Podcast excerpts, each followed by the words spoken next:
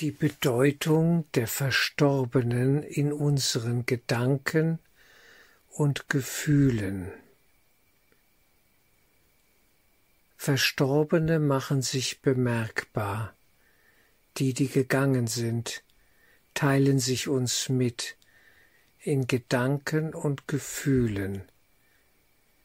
Wenn ein Verstorbener in meinem Geist sich mitteilt, also in einem Gedankenbild oder Gefühlsbild auftaucht, dann kann ich sagen, ja, ich bin mit ihm in Verbindung. Eine Verbindung ist immer da. Und jetzt, wenn solch etwas aufsteigt, wird sie bewusst wahrgenommen. Und das darf sein. Nun kann man sich die Qualität der Verbindung genauer anschauen.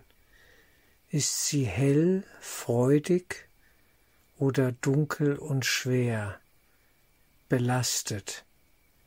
Die Qualität sagt etwas aus über den Zustand der Sphäre des Verstorbenen, wo er oder sie sich befindet.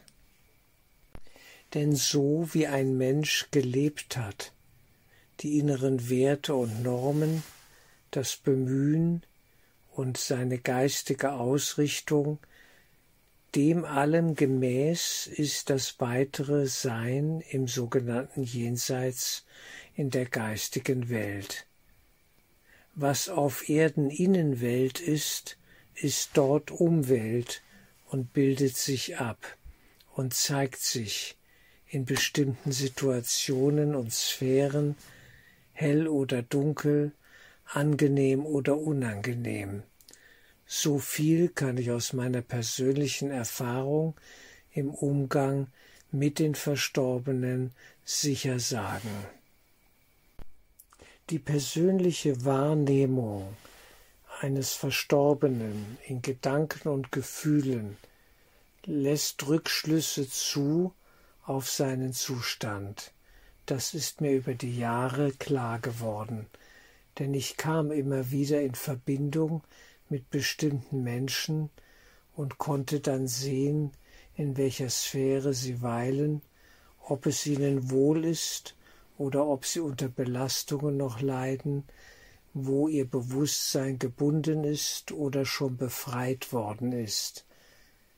Wenn ich die Geschichte kannte, die sie erlebt hatten, was auch immer da war, ein Schicksal, ja, so war es dann doch deutlich geworden in der Begegnung über die Gedanken- und Gefühlsebene, wie es den, demjenigen dann weiterhin ergangen ist und wo er jetzt gerade weilte, in welchem Bereich. Und natürlich hier auch die Frage, was ich für ihn tun konnte, tun kann denn von beiden Seiten her ist ein Einfluss wahrzunehmen, zu erkennen, dass nämlich die Lebenden auf die Verstorbenen wirken und die Verstorbenen wiederum auch auf die Lebenden. Es ist eine Wechselwirkung. Und besonders die Lebenden wirken auf die Verstorbenen, wenn sie zu neuen Erkenntnissen und Einsichten finden zur Zeit ihres Erdenlebens diese Erkenntnisse und Einsichten wirken wie geistiges Licht. Mir ist das bewusst geworden auch aus der Arbeit des Familienstellens, wenn die Verstorbenen ihren Platz bekamen, aufgestellt wurden, geachtet wurden, man sich vor ihnen verneigte und vielleicht auch Fragen stellte, was brauchst du, was kann ich für dich tun? Was fehlt dir? Da kamen dann enorme Prozesse in Gang und die Menschen bekamen Impulse, irgendetwas noch zu tun oder in Gedanken und Gefühlen, ja, auf sich wirken zu lassen und zu verarbeiten, was dem Verstorbenen gleich, gleichermaßen als hilfreich ja zukam. Die Geistesschulung, ein Kurs in Wundern, zeigt es uns ja und vermittelt uns diese tiefe Einsicht, es gibt nur einen Gottessohn. Er träumt von sich selber in milliardenfacher Zersplitterung. Und in den einzelnen Splittern sozusagen Anteilen hat er sich verloren. Und aus dieser Verlorenheit sollen wir uns herauslösen über den Schicksalsweg, über die inneren Prozesse, die wir als Heilungsprozesse definieren können, ja, wenn sie zurückführen in die Einheit des einen Gottessohnes, der wir in Wahrheit ja sind. Indem wir also im Mitgefühl sind mit den Verstorbenen, natürlich auch mit den Lebenden um uns herum, aber ich bleibe jetzt hier bei dem Thema der Verstorbenen, indem wir also im Mitgefühl mit ihnen wandeln, sozusagen auf einer anderen Ebene, auf der irdischen Ebene und doch im Geiste bei ihnen sind und mit ihnen verbunden sind, kommt es zu Heilungsimpulsen wird Geistiges freigesetzt, ein inneres Licht, das Klarheit schenkt und heilsam wirkt und befreit. Denn die Verstorbenen nehmen sehr wohl wahr, wie wir uns weiter bewegen, welche Einsichten wir haben, was wir lernen, was wir erkennen, was auf uns heilsam wirkt und befreit, all das können sie, erkennen und sehen, wenn es denn auf unserer Seite authentisch und wahrhaftig geschieht und sich vollzieht. Das liebevolle Gedenken der Verstorbenen ist eine heilsame Kraft, die ihnen immer zugute kommt. Wir denken an das, was verbindend wirkte und was wir geteilt haben, und was wir ja auch als Freude gemeinsam erlebt haben im irdischen Leben, es ist hilfreich für sie, wenn wir in dieser Ebene uns befinden und Mitgefühl aussenden zu ihnen in ihren Bereich, wo auch immer sie sein mögen. Wir sind Menschen, wir sind verbunden. Es gibt nur einen Gottessohn, und dieser eine der sich scheinbar aufgesplittert hat, findet so langsam zurück in die Einheit des Geistes, aus seiner Zersplitterung zurück, ja in die Einheit des einen Gottessohnes.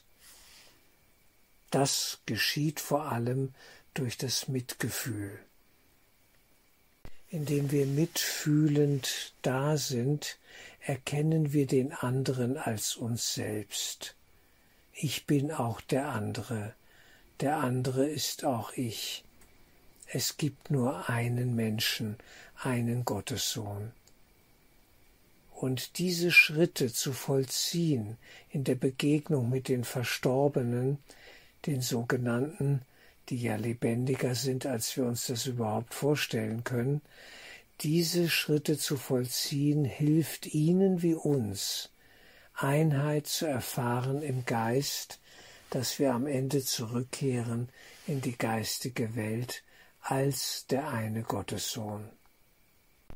Nun müssen wir aber auch die Sphäre achten und den Willen achten, mit dem sich die Verstorbenen verankern in ihrer Sphäre und dort sein wollen, vielleicht auch noch sein müssen, für eine Zeit, wie auch immer das ist. Wir achten bitte den Willen der Verstorbenen, so wie er sich uns mitteilt, so wie wir es vielleicht wahrnehmen können. Ich bin kein Freund davon, für die Verstorbenen in dem Sinne zu beten, dass wir sie schwach sehen und meinen, sie hätten der Liebe nicht und dürften keinen Zugang zu ihr finden. Nein, sie dürfen, sie können und Sie entscheiden, wann sie das tun. Wir sollten den Willen der Verstorbenen definitiv achten, wie wir ja auch geachtet werden wollen in unserem eigenen Willen, wenn sie uns anschauen und wir hier unsere Dinge tun, die wir meinen tun zu müssen. Der Verstorbene ist prinzipiell nicht schwach. Er hat das Höchste in sich, wie es jeder Mensch in sich trägt, nur ist er vielleicht noch nicht sich dessen bewusst, dass dies so ist. Das Licht des reinen Geistes leuchtet in jedem, der Engel ist bei jedem. Die Frage ist nur, sind sich die Menschen dessen bewusst oder wollen sie sich dessen bewusst werden? Die Bewusstheit, die wir vorleben, ist, das, ist der beste Impuls für andere Menschen.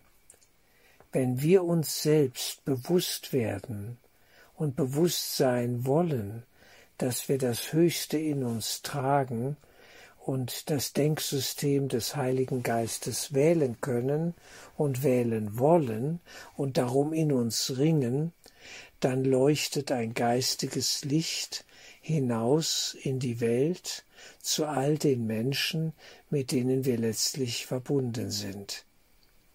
Und besonders die Verstorbenen erkennen viel leichter von ihrer Sphäre her, wenn ein Mensch sich für das Geistige entscheidet. Sie sind tief berührt, erschüttert, vielleicht verwirrt, wie auch immer das ist, aber sie erleben es als einschneidend, wenn sich ein Mensch, ja, darum bemüht, in die geistige Welt zurückkehren zu können, sich zu verbinden mit der geistigen Welt, den aufgestiegenen Meistern, den Engeln, Jesus Christus, dem Heiligen Geist, wie auch immer das ist. Dieses Bemühen, diese Sehnsucht hat eine Vorbildfunktion, und am Vorbild wird am stärksten gelernt, das kann man sicherlich sagen. Das ist nicht nur in der Schule so, sondern in der gesamten Schule des Lebens und des Diesseits und des Jenseits Vorbild leuchtet. Und das wirklich authentisch gelebte, ja, entfacht ein geistiges Licht, das für alle leuchtet, und sie könnten es erkennen und sehen und sich daran orientieren. Es ist ein indirektes Wirken durch den eigenen Prozess, welches ich immer favorisieren würde, also bevorzuge, als zu sagen, du musst jetzt und du kannst doch und nun mach doch mal. Nein, so einfach ist das nicht. Es ist besser, man lebt es vor und geht den Weg. Und daran entzündet sich das Feuer der Reinigung, der Läuterung und der Heilung im Geist. Denn die Verstorbenen sehen und wissen, wie ernst es uns ist. Deswegen die Vorbildfunktion. Es ist sichtbar für sie. Sie sehen, ob es nur Lippenbekenntnisse sind oder ob wir ernsthaft ringen um den inneren Weg. Und das berührt, wenn der Ernst da drinnen ist, ja, in unserem Bemühen und wir wirklich darum ringen, dann entsteht eine innere geistige Verbindung zu den Verstorbenen, die dieses Potenzial ja auch in sich tragen und sich nun erinnern können, auch ich könnte eine andere Wahl treffen, auch ich könnte diesen Weg gehen. In diesem Sinne also müssen wir nicht den Verstorbenen Licht und Liebe schicken, sondern es wäre sinnvoller, wenn das Licht und die Liebe, der Heilige Geist, in uns selbst zu leuchten beginnen würde und wir in diesem Lichte sind und es ausstrahlen und ihnen zukommen lassen. Sie sehen es, sie wissen Bescheid, so einfach wäre das es wäre unleugbar. Der authentische eigene Prozess ist das Beste, was wir den Brüdern im Geiste schenken können. In diesem Sinne erleben wir Erwachen und Erleuchtung auch miteinander, aneinander und ineinander. Denn wir sind alle im Geiste eins. Kein Geist lernt für sich allein, Geister sind miteinander verbunden. Also besinnen wir uns bitte immer wieder auf unseren eigenen Prozess. Wir müssen nicht als Wohltäter im Helfersyndrom Modus herumrennen und ständig nach armen Seelen suchen. Das ist gar nicht notwendig. Wer leuchtet, hat alles getan.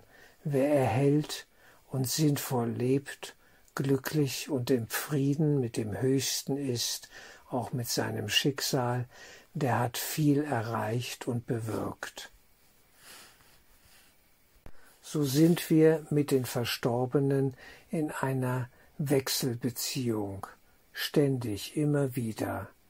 Es tauchen Gedanken und Gefühle in uns auf, und wir können das beobachten und dann unsere Schlüsse ziehen und einen liebenden Gedanken zu einem anderen hinschicken, keine Frage, das darf sein, und an unserem eigenen Prozesse weiterarbeiten, und dies wird hilfreich wirken. Wer an sich selber arbeitet, wer zur Verfügung steht für den Heilungsprozess, nämlich seinen eigenen und den des Ganzen, nämlich aller, der ist wahrlich dienlich und hilfreich unterwegs. Ich werde das Thema der Begegnung mit den Verstorbenen später wieder aufgreifen. Es ist ein großer Bereich, mit dem ich durchaus schon lange vertraut bin seit meiner Jugendzeit.